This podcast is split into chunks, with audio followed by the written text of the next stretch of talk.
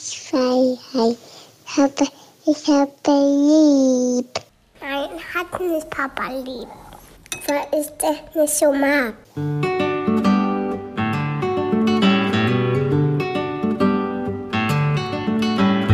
Das sind beste Vaterfreuden. Keine bösen Wörter. Halt die Fremde, alte Schöpfe. Setz dich bitte hin. Der langweilige Podcast übers Kinderkriegen mit Max und Jakob. Hallo und herzlich willkommen zu Beste Vaterfreuden. Hello, wir wollen heute über unsinnige Regeln sprechen. Da habe ich ein paar. Vielleicht kennt ihr das noch als Kind, wenn man so Sachen von seinen Eltern aufgedrückt hat, gekriegt hat und sich gefragt hat, warum?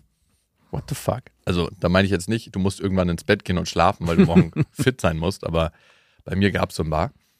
Aber erstmal, meine Ma passt ja ab und zu auf Lilla auf, ne? Mhm. Und die haben irgendwie eine richtig lustige, geile Dynamik miteinander. Und letztens meinte meine Mutter, die hat dann im Gästezimmer bei mir übernachtet, hey, ich hatte heute so eine Diskussion mit Lilla, wir sind in so einen Spaß reingeraten. Sie musste unbedingt auf Toilette und meine Mutter auch, ne? Und dann hatte sie gesagt, nee, ich gehe zuerst. Und dann meinte Lilla, nee, ich muss aber kackern, ich muss zuerst. Und dann haben die halt miteinander diskutiert und dann meinte meine Mutter, okay, wenn du zuerst gehen willst, dann gehe ich auf dein Töpfchen. Und dann meinte Lilla so, machst du eh nicht. Nein. Und meine Mutter so, doch mach ich, machst du eh nicht. Und dann hat meine Mutter wirklich sich Nein. einfach aufs Töpfchen gesetzt. Mit runtergezogener Hose? Ja, sie Warst hat du da dabei? reingepinkelt. Na, natürlich nicht. Aber sie meinte, du hättest dir mal die Augen von Lilla angucken müssen. sie saß auf der Toilette während des, hat so richtig große Augen gemacht, so ganz unglaubwürdig geguckt. Aber dann habe ich mich gefragt, welche Oma ist so drauf, dass sie es dann auch wirklich durchzieht? Ja. Also allein in diese Diskussion zu geraten, also in so eine lustige Diskussion und dann das wirklich durchzuziehen. Zum Glück musste deine Mutter nicht kackern. Und ich muss das Töpfchen dann auswaschen. So ein Deckeltöpfchen. Fertig. Fertig! Kann ich schon mal proben für in 15, 20, 30 Jahren. Oh ja. Aber du stickst doch deine Eltern hoffentlich einfach nur ins Pflegeheim. Natürlich, was denkst du denn? Ganz ehrlich. Nach allem, was sie für mich getan haben? Weg mit denen. Also noch nicht mal so ein teures Luxuspflegeheim, wo es eine Bibliothek. Bis dahin wird eh schon nicht mehr gelesen. Bis dahin kriegen die eine VR-Brille auf, Ja. liegen einfach in ihrem Bett, dann gibt's von unten so ein bisschen Massage, so Hände, dass man denkt, man würde auch mal angefasst. Und dann wird die VR-Brille abends ausgeschaltet. Und dann wird geschlafen und morgens geht die wieder an. Und man wird einfach per Sonde ernährt, ne? Mhm. Und kriegt dann immer die Simulation rein, dass man isst. Eigentlich so wie Matrix für alte Leute. Perfekt. Wie Ja. eine Black Mirror Folge. Ich sehe schon, wie du sie hinschiebst und sagst, hey, erinnert ihr euch noch, als ihr euch geschieden habt? Viel Spaß. Ich wusste, das wird der Tag kommen, an dem ich euch alles zurückzahlen kann. Nee, Quatsch. Also ich hatte eigentlich schon vor, so ein Mehrfamilienhaus zu eröffnen, wo alle Generationen zusammen wohnen können. Wo und wie? Also ich möchte jetzt nicht Brandenburg sagen. Aber Irgendwo am See. also der in Klassiker. Brandenburg irgendwo am See. Irgendwo am See. Wird es dann ein großer Bungalow-Komplex? nein, nein. Ach so, stimmt, wegen ebenerdig. Nee, es wird irgendwas Altes sein, was es schon gibt, was man dann umbaut. Also du baust nicht neu, also du Mhm. lässt nicht neu bauen, sondern Ich bin nicht so ein Neubaufreund. Ich finde, früher haben die viel geiler gebaut und das zu nutzen und dann nach seinen Zwecken umzubauen. und wohnt ihr dann alle in einem Haus? Ich würde schon separate Wohnungen sagen, Mhm. aber ein Haus, ja. Und gibt's Pflegekräfte, bezahlte Yes. oder machst du das alles selber? In harter Handarbeit. Nee, also ich würde mir da schon Unterstützung holen. Okay. Also ziemlich sicher. Aber dieses Gesicht auf jeden Fall von Lilla, was sie gemacht hat, als meine Mutter schon mal aufs Töpfchen gehen geprobt hat. Ich weiß auch gar nicht, ich glaube nicht, dass er in einem Altersheim aufs Töpfchen geht. Ja, teilweise schon. Meine Mutter war ja Ja, da gibt's eine Pfanne. Pflegerin. Ja, Töpfchenpfanne, am Ende ist das gleiche. Es kommen die Exkremente in ein Gefäß, wo du es am besten sehen kannst und wo du nochmal so. Frau Störteberger, das riecht anders als sonst. Sie kriegen doch eigentlich nur hier ihre VR-Sondernahrung. Das kann doch gar nicht sein. Du, ich lag letztens auch mit Lilla im Bett, ne? Und dann habe ich ihr gesagt, du, es ist so schön, dass du auf der Welt bist. Papa ist ganz, ganz froh, dass ich dich hab und dass du da bist. Und dann Mhm. meinte sie so einfach nur, wenn ich nicht da wäre, hättest du halt ein anderes Kind. Hui, wo kam das her? Steckt zwar ein bisschen Wahrheit drin, aber so aus dem Nichts, so ohne Vorwarnung. So. Da dachte ich mir so manchmal, sagt sie so Sachen, wo ich mich frage, wie kommt das aus einem dreijährigen Kind raus? Ja. Also das ist schon ein heftiger Satz. Aus meinen Kindern kommt nur ganz romantisch der Satz raus, Papa, ich hab dich auch lieb. Das hat sie letztens mal gesagt und ich dachte mir, das ist sowieso so ein süßer Nektartropfen, der so einmal in einen Mund fällt bei jemandem, der fast verhungert ist und ich so, hab den Mund auf, so wie, als ob ich durch die Sahara jahrelang gegangen bin und hab meinen Mund auf und dann kommt so ein, ein kleiner Tautropfen aus so einer Pflanze raus. So, Papa, ich hab dich auch. Und eigentlich verträgst du das noch gar nicht. Nicht so viel Weil Flüssigkeit. dein Körper sich genau. Dann hättest du halt ein anderes Kind. An dieser Stelle eine Werbung und es ist Thermomix. Ich meine, Thermomix kennt eigentlich jeder, nur weiß man immer nicht, was der alles kann. Das ist wirklich krass. Also für mich ist er richtig, richtig gut, wenn ich Soßen mache. Das heißt, man kann nebenbei die ganzen Sachen fertig machen und eigentlich muss man ja so eine Soße so ständig schlagen und ist eigentlich beschäftigt und kann nicht mehr die anderen Sachen machen. Das kann der Thermomix. Der äh, Thermomix kann kneten, der ist eine Küchenwaage. Er ist gleichzeitig ein Dampfgarer. Und der kann auch alles. Von Kaffee kochen bis morgens meine Achai Bowl, äh, Brei für die Kinder, aber auch zum Kuchen backen oder auch mal einen Fitness-Shake machen. Das ist auch sehr easy. Also es ist wirklich ein absolutes Multitalent und übernimmt vor allem die lästigen Aufgaben, wie du es gerade gesagt hast, und ständiges Umrühren oder Aufpassen, dass was nicht anbrennt. Das macht ja alles automatisch. Und man kann vor allem auch sehr gesund mit dem Thermomix kochen, weil man kann Sachen, wie gesagt, sehr schon garen und das finde ich total gut. Was ich noch sehr praktisch finde, ist, es gibt nicht nur den Thermomix, sondern auch über 90.000 Rezepte im digitalen Rezeptportal Cookie-Doo, weil man ja doch sonst so tendiert, immer seine gleichen Klassiker zu machen und das lädt einfach ein, um zu stöbern und zu schauen, was möchte ich dann noch machen. Es ist egal, ob schnelle Alltagsküche oder die Sterneküche für zu Hause, es geht alles mit dem Thermomix. Also man spart Zeit, es ist äh, für die ganze Familie bestens geeignet, das Gerät.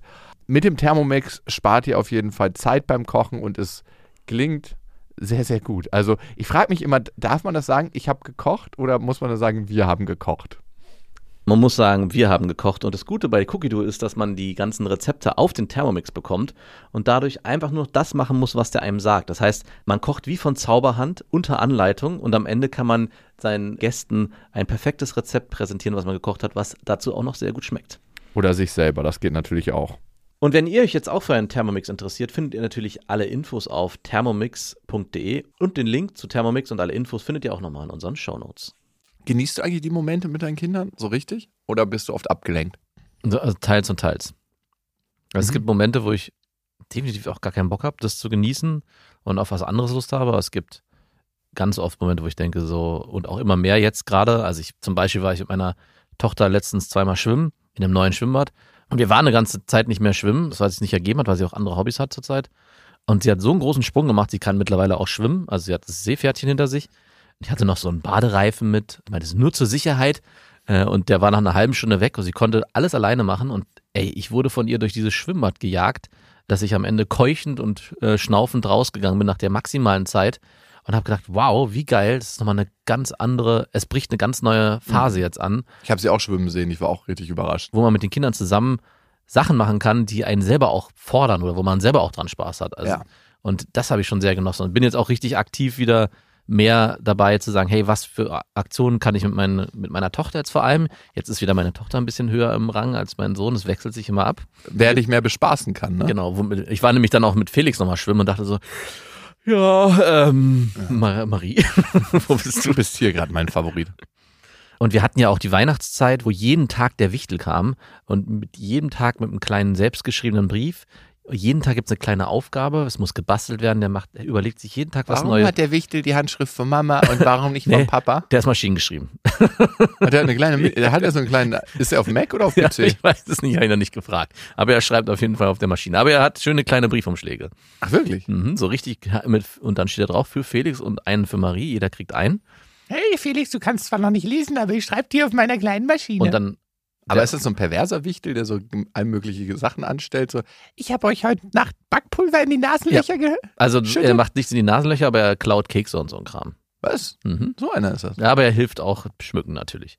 Und Okay. das zu sehen, aber wie die Kinder da auch morgens schon, also ist, einerseits ist es nervig, weil jetzt gerade hatten wir eine Phase, wo die lange geschlafen haben, äh, also solange es irgendwie ging. Und jetzt stehen sie eine halbe Stunde, bevor wir eigentlich aufstehen müssen, stehen sie auf und stehen schon am Bett und sagen, äh, guck mal, hier ist der Brief vom Wichtel, les mal vor. Und das erste, mit dem ich begrüßt wurde, war, hier ist der Brief, bitte wach auf, Licht an und lese. Also Also, ich meine, es ist jetzt noch eine ganze Weile hin bis zum nächsten Weihnachten. Wir haben es jetzt erstmal überstanden. Keine Wichtel. Keine Wichtel. Doch, äh, ein Wichtel kann das ganze Jahr über im Haus leben. Was? Gibt auch welche, die das so machen. Dann ist der immer da. Und der kommt dann ab und zu mal im Sommer oder so. Achso, aber der schreibt ja nicht jeden Tag. Nein, aber es, man kann ihn. Hey Kids, es ist Zeit, wir fahren in die Ferien, nehmt mich mit. So war es halt. Ja, vielleicht auch so, aber es gibt welche, die lassen die Tür dauerhaft da und dann taucht er immer wieder mal auf. Und das habe ich Ach, der kann ja auch so Erzieher sein mit, ne? Genau, wenn du nicht aufpasst, du weißt, der Wichtel hat Zauberkräfte, der zaubert dir die Hände weg.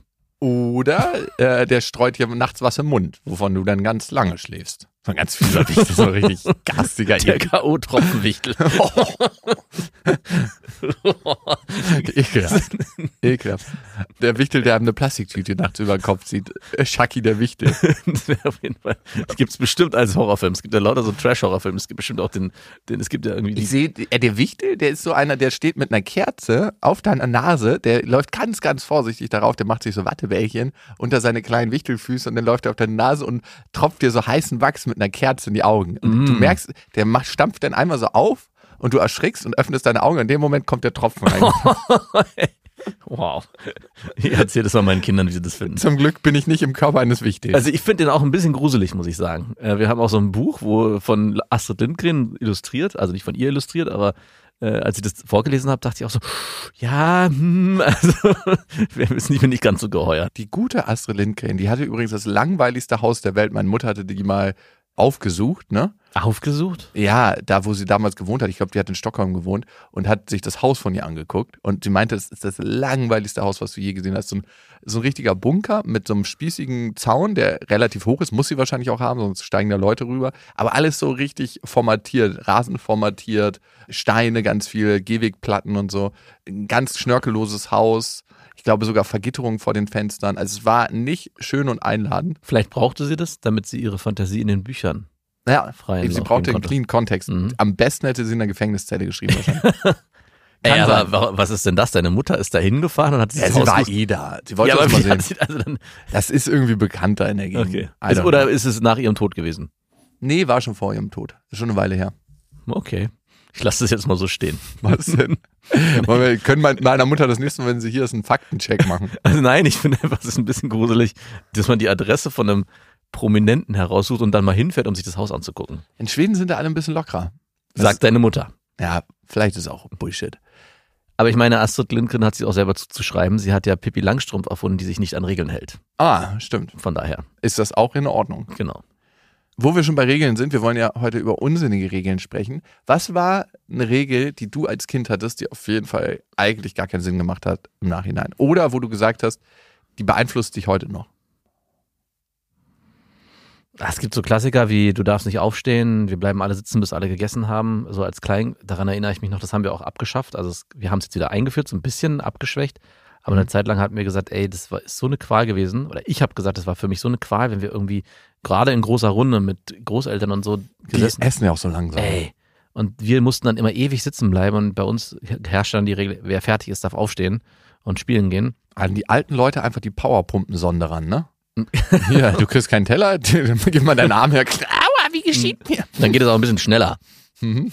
Einfach so doppelte Tropfengeschwindigkeit. Das tut weh. Und diese Regel fand ich furchtbar, aber auch Aufessen, die gab es bei uns nicht, aber die gab es bei ganz vielen Freunden. Es wird aufgegessen, was auf den Teller kommt. Gab's bei mir immer. Bei mir gab's immer die Regel, du isst auf. Und was ich gehasst habe, meine, meine Mutter hat früher immer schon sehr gesund gekocht und die hat Eintöpfe gemacht, so mit gefühlten ganzen Karotten drin. Boah. Und dann musste ich immer so lange da sitzen, bis ich diese Suppe ausgelöffelt habe. Und ich hatte schon beim ersten Löffel gar keinen Bock drauf. Und es gibt zahlreiche Kinderbilder von mir, wie ich einfach so vor diesem Teller meditiere und warte und warte und warte. Und der natürlich immer kälter und ekliger wird. Und ich habe heute immer noch, und das beeinflusst mich wirklich bis heute, nie Bock auf Suppen. Also ich esse Suppen schon und ich mache auch ab und zu mal eine Suppe, aber wenn ich was anderes habe, eine andere Möglichkeit, esse ich nie eine Suppe. Also die Leute, die zum Asiaten gehen, immer froh, froh, froh.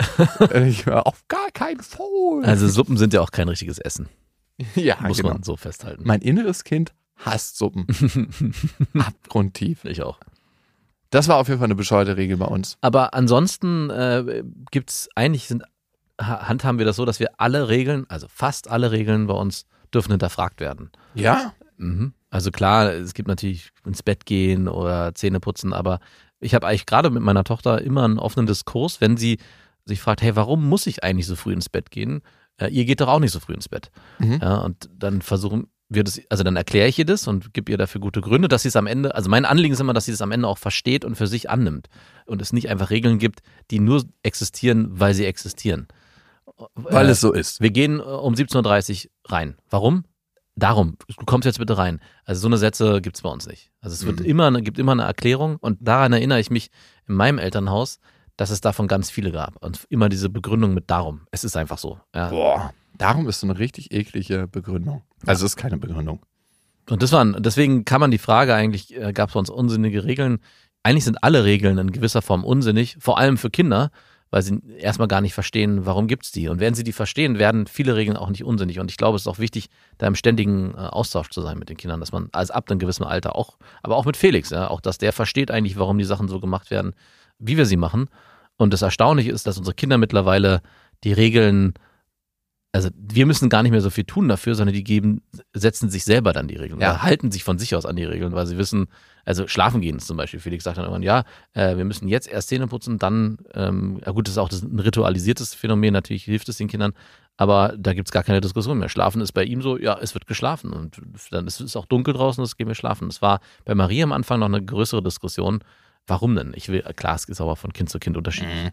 Also ich merke, dass meine Ex-Freundin viel, viel mehr Regeln für Lilla hat als ich. Und Mhm. ich dann ganz oft mitkriege, Nein, das dürfen wir nicht machen. Hä, warum denn nicht? Hm, Das hat Mama gesagt. Ich so, okay, wenn du mit Papa bist, darfst du das machen. Das, gibt's, hast du ein Beispiel? Ja, zum Beispiel, wenn wir auf der Fensterbank stehen, ne? Wir gucken manchmal aus dem Fenster, ne? Mhm. Und dann halte ich sie halt auf der Fensterbank fest und gucken aus dem Fenster. So wie Michael Jackson damals seinen Neugeborenes aus dem Fenster Nee, ich hat. halte sie nicht aus dem Fenster, sondern wir stehen auf der Fensterbank und ich halte sie mit beiden Armen fest. Ja. Und das will sie dann manchmal nicht, weil Mama gesagt hat, das darf man nicht. Das ist eine Sache. Und Ja, vielleicht sag hat sie, vielleicht hat Mama ihr erklärt, sie darf das nicht alleine machen. Nee, genau. Ich glaube, sie macht das generell nicht mit ihr, damit sie das auch nicht denkt, sie Ah. könnte es mal alleine machen, was auch recht clever ist, ne? Ja, das weiß ich nicht. Also das ist genau das, was ich eben versucht habe anzusprechen. Also in in dem Fall auf jeden Fall. Aber es gibt ganz oft Situationen, wo äh, ich glaube, es gut ist, dass das Kind versteht, oder dass, es, dass man dem Kind auch was vorlebt und das Kind dadurch auch versteht, hey, das hier ist, kann gefährlich werden oder es gibt einen guten Grund dafür, dass wir es so nicht machen. Und deswegen verstehe ich es, bevor es dann in der nächsten Situation kommt, hey, guck mal, ich habe das noch nie ausprobiert und Mama sagt zwar, ich darf nicht auf die Fensterbank klettern, aber was passiert denn, wenn ich es mache? Und deswegen glaube ich, kann es auch, das ist ein bisschen ein blödes Beispiel, aber trotzdem Ja. kann es auch ganz gut sein, wenn du sie mal, wenn du sie gut festhältst und sagst, hey, wenn ich dich hier nicht so festhalten würde und wir das nicht zusammen machen, entsteht für dich eine, äh, eine Der Wichtel hätte dich schon längst fallen gelassen. Der Wichtel hätte schon deine Schnürsenkel zusammengebunden und gesagt, guck Guck mal da vorne. Ja. Du kriegst ja auch mal wieder Regeln von deiner Frau aufgestellt, ne? Äh, naja, es gibt keine direkten Regeln, die mir auferlegt werden, aber es gibt Regeln äh, in unserem ha Alltag, die ich nicht kenne. Oder die ich nicht so hundertprozentig. Stille Regeln? vielleicht stille Regeln, vielleicht habe ich auch nicht richtig zugehört, vielleicht war ich hier in der einen oder anderen Situation nachlässig. Ich habe letztens, als ich Marie in die Schule gebracht habe, vergessen, am Fenster zu winken. Es wird immer, So. wir werden sie rein, genau, die Kinder werden reingebracht und dann wird noch mal, laufen alle Eltern nochmal rum und winken nochmal am Fenster. Und ich habe, es hat geregnet und strömt und ich bin einfach, hey, tschüss und bin zum Auto. Und dann habe ich eine halbe Stunde später eine, äh, nicht böse, aber schon so eine Nachricht bekommen von meiner Frau, du hast nicht gewunken. Und ich dachte erst so, hä? Wie kann sie das wissen? Sie ist auf Arbeit. Und dann äh, wurde mir schon klar, diese Info wurde ihr weitergetragen, wahrscheinlich von irgendeiner der anderen Eltern. Was? Äh, ja. Was ist das für ein Stasi-Netzwerk da bei euch? Gut, wir sind in Brandenburg. Ja, stimmt. Darf man nicht vergessen. Nicht so richtig raus drauf. Äh, Und das war eine Regel, die es gab, die ich einfach nicht mehr auf dem Schirm hatte und auch dachte, so, so, ey, so ein Quatsch. Am Abend habe ich, wie glaube ich, das viele Väter auch machen, als äh, ich dann mit Marie drüber gesprochen habe, hey, fandest du das eigentlich schlimm? Und sie so, hä, überhaupt nicht. Und dann haben Hab's wir gar nicht bemerkt. Dann haben wir darüber uns lustig gemacht. Ich habe mich dann selber ans Fenster gestellt, habe dann so getan, als würde ich anfangen zu heulen und äh, ich habe nicht gewunken. Und am Ende war es alles sehr, sehr lustig. Aber wenn du fragst, ob es Regeln gibt, für mich, nein. Aber es gibt viele Regeln, die ich nicht kenne oder wo ich definitiv Fehler mache. Aber die sind dann halt auch so. Also ich glaube, es ist auch ganz wichtig, dass die Kinder verstehen, hey, mit Papa ist es anders. Und das ist ja bei dir nicht anders. Also bei dir ist dann die Fensterbank. Weil ich auch die Regeln nicht kenne. ja, Also da werden Regeln aufgestellt, die ich einfach nicht nachvollziehen kann und die ich auch entsprechend nicht kenne. Aber vielleicht ist es auch genau die Mischung aus festem Regelwerk, was auch mal befolgt wird, und manchmal die Regeln brechen. Also ich, das ist mir zum Beispiel wichtig. Und man muss Regeln auch challengen dürfen, ne? Und auch so Annahmen. Zum Beispiel, glaube ich, denken wenig Leute heutzutage noch, dass Kuhmilch gesund ist. Mhm. Gab es ja ganz, ganz lange das Gerücht. Also ich war früher immer beim Bauern, ne? Und habe so Streu für meine Kaninchen geholt. Dann gab es immer so einen riesen Ballen Heu, den ich abgeholt habe mit einer Schubkarre. Und dann der Bauer war mal super nett. Der hat mir mal 50 Cent irgendwie für gezahlt, für so einen großen Wahrscheinlich hat er dich da schon abgezogen. Wahrscheinlich hat er mich da schon abgezogen. Nee, aber wo er mich tatsächlich abgezogen hat, dann hat er mich immer genommen, so am Nacken, so. Das war so lieb gemeint, so, oh, komm mal mit, kleiner Jakob. Und dann ging es immer in den Kuhstall rein und dann hat er so einen riesen Bottich aufgemacht, wo ganz frisch gezapfte Milch drin war. Und ich habe als Kind schon Milch gehasst. Ich wurde ja nicht gestillt. Ne? Ja. Und ich habe immer schon Milch gehasst. Ich, Milch ist wirklich so mein Graus. Ich war immer so, wow, wenn ich ein normales Glas Milch trinken musste. Und dann hat er so eine riesen Kelle genommen, so eine richtige Ekelkelle. Also wirklich, die würde durch keine Hygienevorschrift gehen. hat in diesem Tunk ge gerührt und das war wirklich Milch, wenn sie noch nicht Ja. pasteurisiert ist, Ah. dann ist ja oben so die Fett-Glibberschicht und unten ist diese Milch. Und es hat auch schon immer so gerochen nach Scheiße, Pisse und nach dieser frischen Milch, die so einen ganz bestimmten Geruch hatte. Und so, du hast einfach gewusst, es kommt jetzt gerade aus dem Euter der ähm, Kuh rausgeschossen. Meistens ist es ja sogar noch warm. Und sie war noch warm. Das heißt, an kalten Tagen hat dieser Bottich noch gedampft. Und dann hat er immer da drin rumgerührt und war schon immer so voller Erwartung.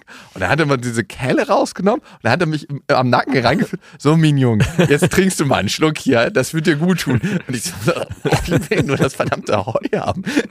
Und dann habe ich immer so richtig mit meinem Mund schon mich so weggedreht. Und er, nee, nee, trink das mal. Ich so, ich mag eigentlich gar keine Milch. Ich habe eine Laktose. Und dann so, habe ich immer so einen Schluck genommen, aber die Lippen immer zugehalten. Und wenn er, wenn er das gemerkt hat, hat er immer so die Kelle noch so ein bisschen nachgekippt, dass wenn ich nicht geschluckt habe, das, ey, das war richtig Ist ja schon fast Missbrauch, was Ja. da stattgefunden hat. also ich habe auch es nicht oft geschafft, zu diesem Bauern zu gehen und ich war sehr sparsam mit meinem Streu. Ich habe auch irgendwann den Bauern gewechselt, weil der war, der wollte mir was Gutes tun. Aber irgendwie, Bist du dir da so sicher? Aus deiner Beschreibung hört sich das eher an wie eine, du trinkst jetzt hier die Milch. könnte auch was anderes mit was anderem ersetzt werden, ne? Diese Milch. Ja, also war auf jeden Fall super widerlich. Und für mich war klar, Milch tut mir nicht gut und ich hasse Milch sowieso. Und der Bauer dachte dann, Milch ist gesund und Kinder müssen es trinken. Also als Milchbauer äh, Milch nicht zu mögen, ist, glaube ich, schwierig. Ich selber trinke Hafermilch. Ey, es wird auch immer weniger, dass Leute Kuhmilch trinken. Safe. Aber du, jeder wie er will. Das war auch so ein unsinniger Glaube, dass das so total Mhm. gut ist für mich. Und vor allem mein Körper hätte es wahrscheinlich gar nicht aufnehmen können mit der Anti-Haltung dagegen. Der dachte, jetzt wird Gift runtergespült. Dass du eine krasse Aversion gegen Milch hast. Wusstest du das nicht? Nee, also so krass nicht. Nee, doch, richtig krass. Also du könntest mich, also manche Leute trinken ja morgens gerne so ein Glas Milch so runter. Ja. So. Da äh, müsste ich direkt göbeln. Was Das ich direkt Wie wieder reingehen. isst du denn dein Müsli oder dein. Na, mit Hafermilch. Ja, okay. Aber was als, Fan, als es keine Hafermilch gab, also als das äh, Da habe Hafermilch. ich keine Müslis gegessen. Ach so, okay. Gar nicht. Nein. Was hast du dann gefrühstückt? Brot? Brot, Brei mit Wasser. Ugh. Ja, ich weiß, das ist die Boah, harte Alternative. das hart. Äh, Wir haben früher so eine Ernährung gehabt, dass wir immer so einen Frischkornbrei, so richtig wie Hardcore-Ökos. Ne? Mhm. Ja, gab es so eine Körnermühle, dann wurde immer so gedreht. Und dann kamen da sechs Körner rein, ich weiß nicht mehr was, Hafer, Weizen, bla bla, Roggen. So eine Sechskörnermischung, die wurde so mal durchgekurbelt. Ja. Und dann gab es immer Wasser dazu, dann wurde die so angerührt und über Nacht in den Kühlschrank. Nächsten Tag ist es so aufgequollen und dann konnte man das essen mit frischem Obst und so. Fair enough. Hat ziemlich körnig. Aber wenn du mal Besuch da hattest und diesen Körnerbrei rausgeholt hattest, oh Gott, oh Gott, oh Gott. Das war mein letzter Aufenthalt hier. Aber so weit hat mich meine Aversion gegen Milch getrieben. Ich finde es gut, wie du mit Regeln umgehst und ich glaube, mein Vater hat das sehr ähnlich mit mir gemacht. Es gab zwar ein paar Regeln, aber es war immer so, alle Regeln, die von außen aufgestellt wurden, gab es eigentlich nicht, beziehungsweise durften gechallenged werden. Ja, das ist ja heute immer noch so. Ja, aber das hat mich zu dem werden lassen, was ich bin. Und da bin ich jetzt nicht so traurig drüber. Also es ist, ja, klar.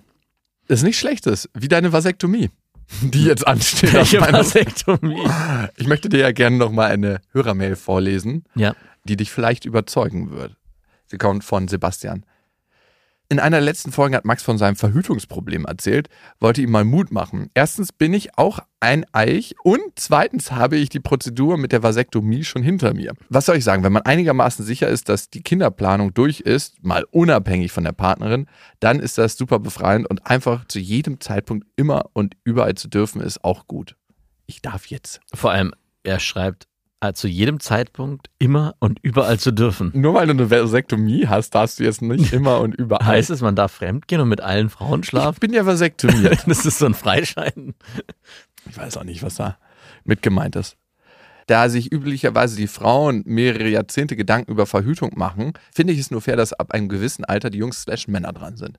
Fair enough. Das heißt, über Verhütung müssen sich Männer erst Gedanken machen, wenn sie Kinder haben. Ich glaube nicht, dass es der Umkehrschluss ist. ich aber so könnte man das auch lesen. Eine kleine Anekdote zum Eingriff. Wusstet ihr, dass es Fleisch- und Hauthoden gibt?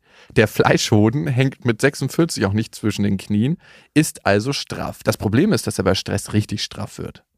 Ich lag also auf dem OP-Tisch, also ich gehe mal davon aus, dass du einen Fleischhoden hast. Zwei Ärzte über mir, einer hat mir fünf Minuten den Hoden massiert, damit die OP überhaupt starten konnte. Er musste den Hoden also weich kneten. Sehr schräg für mich. Das sagte doch nur der gute Arzt. Ah, wir müssen Ja. mal wieder ein bisschen weich kneten. Hier hast du mal deine ganz eigene Erfahrung. Ich hatte sieben Tage Sexverbot. In der dritten Nacht musste meine Partnerin unbedingt nachsehen, ob alles dran ist. Was soll ich sagen? Wir hatten unglaublichen Sex und ich einen Mordsbluterguss und ein nächtliches Telefonat mit meinem Arzt. Und viel Schimpfe. Mhm, das glaube ich. Ich glaube, du könntest dich easy zwei Wochen zurückhalten, oder? Easy. Wie lange hattet ihr keinen Sex mehr? Drei Tage, glaube ich. Ja? Mhm. So wundert dich das so? Es ist für mich so abstrakt, die Vorstellung, dass du mit deiner Frau Sex hast irgendwie. Ich weiß nicht warum. Also, ihr seid ja beides attraktive Menschen, aber irgendwie ist es so zwischen euch so freundschaftlich, dass ich mir nicht vorstellen kann, dass ihr übereinander herfallt. So. Das hat, weißt du, was ich meine? Das ist so ein, so ein stilles Abkommen. Wir leben das hier zu Ende, das Leben. Ohne es negativ gemeint. Nee, aber so ist es nicht. Aber ja, ich kann das, die Wahrnehmung schon verstehen, weil wir sind jetzt auch kein Pärchen, was sich regelmäßig abknutscht oder so. Aber das wird vielleicht bei dir auch noch irgendwann kommen, Okay. dass das dann irgendwann verschwindet in der Außenwahrnehmung. Also ich kenne aber kein verheiratetes Pärchen, was sich so gibt, dass man das Gefühl hat, okay, wenn hier keiner im Raum ist, dann wird es hier gleich zu rasen. Nee, das geht gar nicht, glaube ich, hormonell. An dieser Stelle eine kleine Werbung. Und es ist Ikea mit Smallstart und Trofast. Und das ist eine Aufbewahrungsmöglichkeit für Kinderkleidung, wo sie sich selbst drum kümmern können. Wie praktisch. Es ist so schön, die Kinder aufwachsen zu sehen. Bist du eher einer, der den Kindern zu viel oder zu wenig zutraut? Ähm, ich traue denen auf jeden Fall zu viel zu, weil ich gar nicht die ganzen Sachen für sie übernehmen möchte. Deswegen bin ich auch so froh, dass es diese Systeme gibt, dass sie schon von alleine die Sachen machen können. Ja, und du hast mir den Tipp gegeben mit dieser Box, wo man zum Beispiel die Kleider wieder ordentlich reinfalten kann, sich die Sachen für den nächsten Tag rauslegen kann. Und diese Box, die gibt es bei Ikea. Barndröm, das ist eine schön leichte Box, wo die Kinder genau das machen können. Und dann lernen, sich an- und auszuziehen, ohne dass man als Elternteil was machen muss. Darum geht es ja am Ende. Nein, Es geht am Ende darum, nicht nur im Scherz, dass die Kinder irgendwann auch verstehen, sich nicht nur selber anzuziehen, sondern eben auch selber ihre Sachen rauszuholen und rauszulegen und sie auch wieder ordentlich wegzuräumen. Und es gibt von Ikea noch den Kleiderschrank Smallstar, der ist mit Auszug und da können die Kleinen problemlos die Kleidung auswählen und auch das Wichtigere wegräumen. Alle Infos zu den Aufbewahrungsmöglichkeiten für Kinder findet ihr auf ikea.de und natürlich in den Shownotes. Ich habe dir erzählt, dass ich nochmal weg bin und ich habe mich gefragt, das ist oft bei beruflichen Terminen so. Wie lange darf ein Papa eigentlich nicht da sein? Wenn ich eine Fortbildung mache, wenn ich einen Urlaub mache, wenn ich berufliche Termine habe. Wie lange ist das Maximale? 24 Stunden. Wie lange ist das Maximale? Weil ich habe irgendwie immer ein schlechtes Gewissen, wenn ich nicht da bin. Ja, zu Recht. Warum? Zu Recht. Ist es nicht wichtig, dass man auch Urlaub macht, dass man auch weg ist mal, dass man auch mal eine Fortbildung machen darf, dass man auch mal irgendwie mit der Arbeit wegfahren darf? Und alle sagen dann immer, ja, wenn es für die Arbeit ist, ist es okay, aber nicht in der Freizeit. Und ich denke mir, das Wichtigste, das Allerwichtigste ist doch die Freizeit. Ja. Warum wird das immer so, ja, für die Arbeit ist es okay, da kannst du nichts für. Also es ist ein bisschen schwer für mich, äh, da mich reinzufühlen, weil du ja in einer Trennung lebst und ihr ja eh schon in einer ich bin getrennt, ich lebe nicht in einer oder ihr seid getrennt und ihr habt ja eh schon ein Modell, wo deine Tochter dich zwei, drei Tage am Stück mal nicht sieht. Also es ist ja auch ein gelerntes Phänomen und auch für dich gelernt, also auch für dich ein gelebtes Modell, was gut funktioniert. Und demnach kannst du die Spanne wahrscheinlich beliebig groß machen, ohne dass, dass es da jetzt irgendwie bei Lilla große Verlustängste oder so gibt, weil die es ja eh kennt. Aber bei mir würde schon so nach, glaube ich, 48 Stunden, also meine Kinder fragen, ähm, wenn ich lange weg bin am Tag, fragen sie, wo ich bin. Oder auch wenn ich abends mal weggehe, fragen sie ganz irritiert, wo ich denn hingehe. Wo denn Papa, jetzt ist noch nicht in hingeht. seinem Arbeitszimmer? Genau, warum geht denn Papa jetzt noch arbeiten? Papa geht jetzt nicht mehr arbeiten, Papa geht weg. Wieso denn? Warum wann kommt, also ganz, vor allem vom Felix, wo ich so denke, so, hä, am Abend wollt ihr immer, dass Mama euch ins Bett bringt? Ich bin da völlig unwichtig. Warum wird denn dann, wenn ich mal weg bin, so sehr nach mir gerufen und äh, bitte Papa kommt zurück? Weil es, glaube ich, auch einfach gewohnt, weil sie es gewohnt sind. Und Mhm. demnach wäre es für meine Kinder, glaube ich, schon, ich würde, ja, nicht verstörend, aber schon schwierig, wenn ich eine Woche weg bin, sagen wir es mal so, Mhm. für irgendwas. Was aber trotzdem okay wäre. Also es ist jetzt nicht so, dass ich deswegen das nicht machen könnte. Aber demnach ist die Antwort auch nicht so einfach zu finden. Also ich glaube, das muss jeder für sich selber wissen, wie viel Zeit möchte ich mit meinen Kindern verbringen. Und gerade wenn jemand in Trennung lebt, das ist nochmal was anderes. Äh, Weil bei euch geht es ja dann eh darum, die Zeit, die ihr dann habt, gemeinsam intensiv und anders zu nutzen, als jetzt einen, eine Familie, die tagtäglich eh in Gemeinschaft lebt. Ich habe ja auch viele Leerlaufphasen als Vater, während meine Kinder da sind. Also, und bei dir ist es ja, glaube ich, schon so, wenn Lilla da ist, ist ist Konzentrat. 100 Prozent äh, Lilla und Papa sein. Ich kann und muss mich ja auch in Momenten, wo die Kinder da sind, zurückziehen und sagen, Natürlichkeit. hey, ich habe hab keine Lust oder ich, ich spiele jetzt nicht oder ich kann jetzt nicht. Das müssen die ja auch akzeptieren lernen. Und genauso müssten sie aber auch bei einem Urlaub auch verstehen, hey, äh, Papa ist jetzt für ein paar Tage weg und das würden sie auch verstehen. Das Mhm. sehe ich nicht so als Problem. Also ich glaube, die Frage kann man nicht so einfach beantworten. Was ist denn dein Gefühl?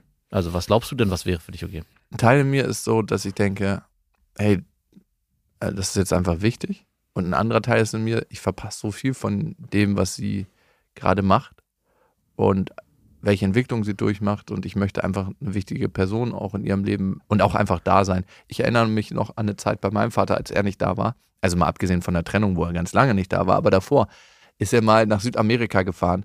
Ein Kumpel von ihm musste irgendwie das Land verlassen und ist dann nach Südamerika ausgewandert. Mhm. Und äh, der hatte mal Mhm. gesagt, wenn du aus einem großen Vermögen ein kleines machen willst, dann geh nach Paraguay.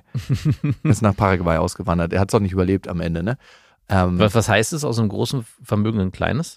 dass du da eine Menge Geld verlierst. Weil, Ja, zu der Zeit war es anscheinend noch so, dass das Geld einfach versackt ist, wenn er es irgendwo investiert hat. ah, dass es recht schwer war, da Geschäfte zu machen. Aber okay, das ist die Side Story.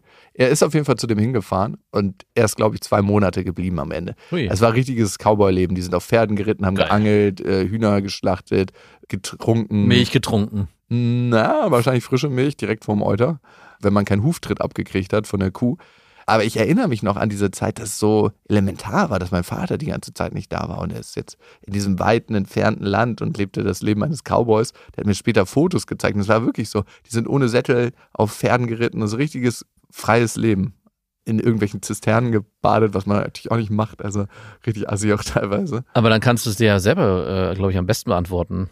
Was würdest, also was hättest du dir denn damals gewünscht und würdest du jetzt auf deine Tochter übertragen? Also würdest du sagen, es hat dir im Nachhinein geschadet oder war Nee. das einfach nur eine Phase, wo du gemerkt hast, hey, ich hätte gerne, dass Papa da ist, aber am Ende waren diese drei Wochen nicht dramatisch oder zwei Monate? ich glaube, wir versuchen im Leben ja immer irgendwie schwarz-weiß einzuteilen. Es ist so oder es ist so, damit wir uns damit nicht mehr beschäftigen müssen. Aber diese ganzen Schattierungen, die es gibt zwischen schwarz und weiß, die sehen wir manchmal nicht. Und genauso ist es auch in dem Fall. Auf der einen Seite habe ich ihn vermisst und ich hätte mir gewünscht, dass er in der Zeit da gewesen ist. Auf der anderen Seite hat er so eine große Geschichte mitgebracht, so ein Abenteuer, die auch meinen Hunger auf die Welt irgendwie größer werden lassen hat. Mhm. So dieses, diese Sehnsucht nach diesem Abenteuerort, die ist seitdem in mir und auch gepflanzt und animiert mich auch dazu, in andere Länder zu fahren und zu erkunden, wie dort die Kultur ist und das aufzusaugen und aufzuatmen. Und jetzt kann man sich fragen, war es den Preis wert? Für mich in diesem Fall, ja, war es. Hm. Und ich glaube, vielleicht ist es dann der Umgang mit dem, was ich da erlebe und wie ich das bei ihr integriert kriege, dass ich nicht einfach nur sage, ja, Papa ist weg, tschüss, sondern Papa ist weg, hat da was gemacht und hat was für dich mitgebracht, eine Geschichte, was ich dort erlebt habe. Und lass uns doch zusammen diese Geschichte bereisen.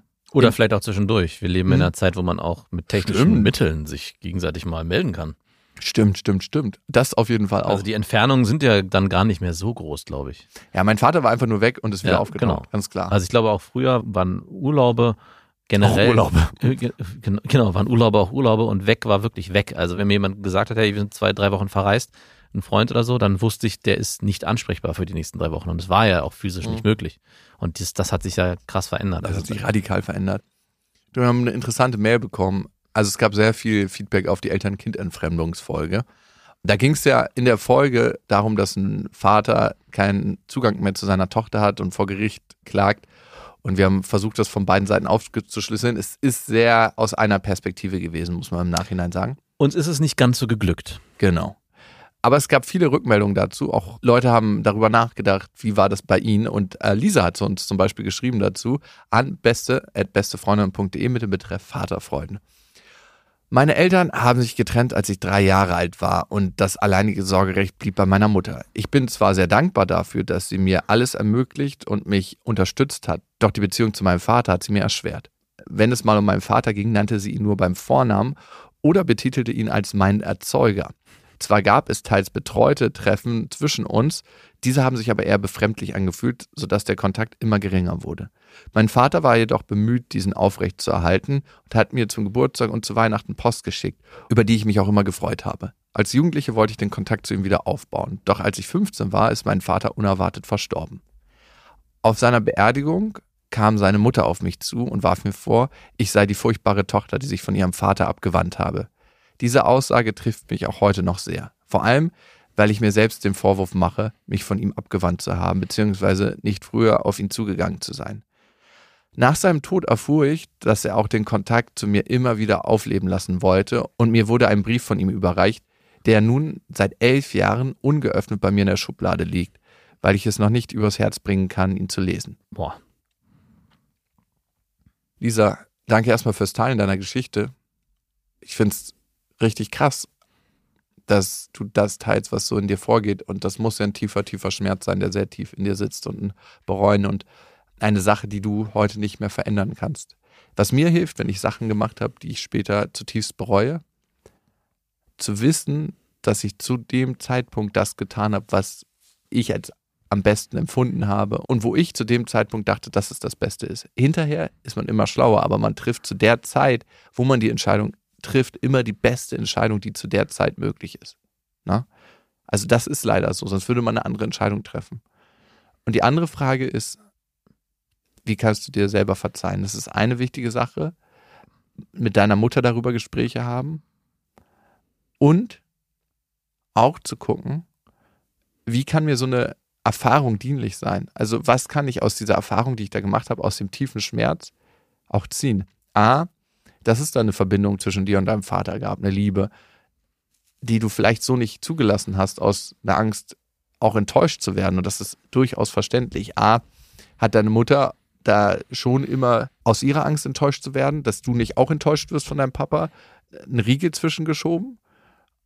Und es ist ganz natürlich, dass du den als Kind in dir trägst, diesen Riegel, wenn das deine engste Bezugsperson dir vorlebt und es eine Weile dauert, bis man den Riegel löst. Gerade in dieser Orientierungsphase der Pubertät, ne? da bist du ja gerade am neu sortieren und neu sammeln. Also erstmal mit dir in Frieden gehen. Und du musst ja auch eine Wahrheit äh, leugnen, die du vorher für dich als Wahrheit angenommen hast. Und ich glaube, das ist auch mit das Schwierige, wenn man sich eigentlich hundertprozentig sicher ist, das ist meine Wahrheit, die wird mir entweder vorgegeben oder daran glaube ich. Und die nochmal neu einzuordnen, weil man irgendwann ja vielleicht mitbekommt oder selber nochmal sich reflektiert, hier stimmt was nicht kann man sich dafür, glaube ich, auch gar keinen Vorwurf machen. Also es war ja auch in der Folge der Eltern-Kind-Entfremdung, dass der Vater beschrieben hat, äh, wie schwierig es auch ist, Kontakt zu dem Kind überhaupt zu halten, weil das Kind natürlich durch die Abschirmung der Mutter überhaupt gar kein Interesse mehr hat, Kontakt mit dem Vater aufzunehmen. Mhm. Oder es auch gar nicht versteht, warum überhaupt, weil Papa ist ja nie da. Wer ist Papa überhaupt? Und was soll ich mit dem? Und dass es erst dann in der Pubertät oder im jungen Erwachsenenalter dann wieder auf einen zukommt, sich zu hinterfragen, wo komme ich eigentlich her, wo sind meine Wurzeln? Und sich dann vielleicht auch Vorwürfe zu machen, warum war ich im Kindesalter nicht aktiver, ist absolut verständlich. Und ich kann gut nachvollziehen, warum es dir jetzt auch so schwer fällt, diesen Brief zu öffnen. Ja, Lisa, und eine Sache, die kommt natürlich noch erschwerend hinzu. Deine engste Bezugsperson, deine mhm. vertrauteste Person in deinem Leben, der, der du sehr viel zu verdanken hast, hat einfach einen Fehler gemacht. So wie es ihr möglich war, zu der Zeit hat sie agiert, aber es war vielleicht für dich ein Fehler und sie hat ein Stück weit den Kontakt zu deinem Vater verhindert. Und zu sehen, dass auch die Eltern nicht perfekt sind. Also ich glaube auch nicht, dass sie das aus bösem Willen gemacht hat, aber es war für dich nicht förderlich ja. am Ende. Das ist einfach so. Die Eltern challenged man selten Aber irgendwann challenged man sich schon und dann muss man eingestehen, es sind einfach auch nur Menschen, die atmen und die selbst ihre Verstrickungen haben und die selbst ihre Themen haben und aus diesen Schatten auch handeln, ne? Mhm. Und dass das eben auch passiert. Vielleicht kannst du einen Meter zurückgehen und sagen, hey, das ist jetzt so passiert, wie es passiert ist.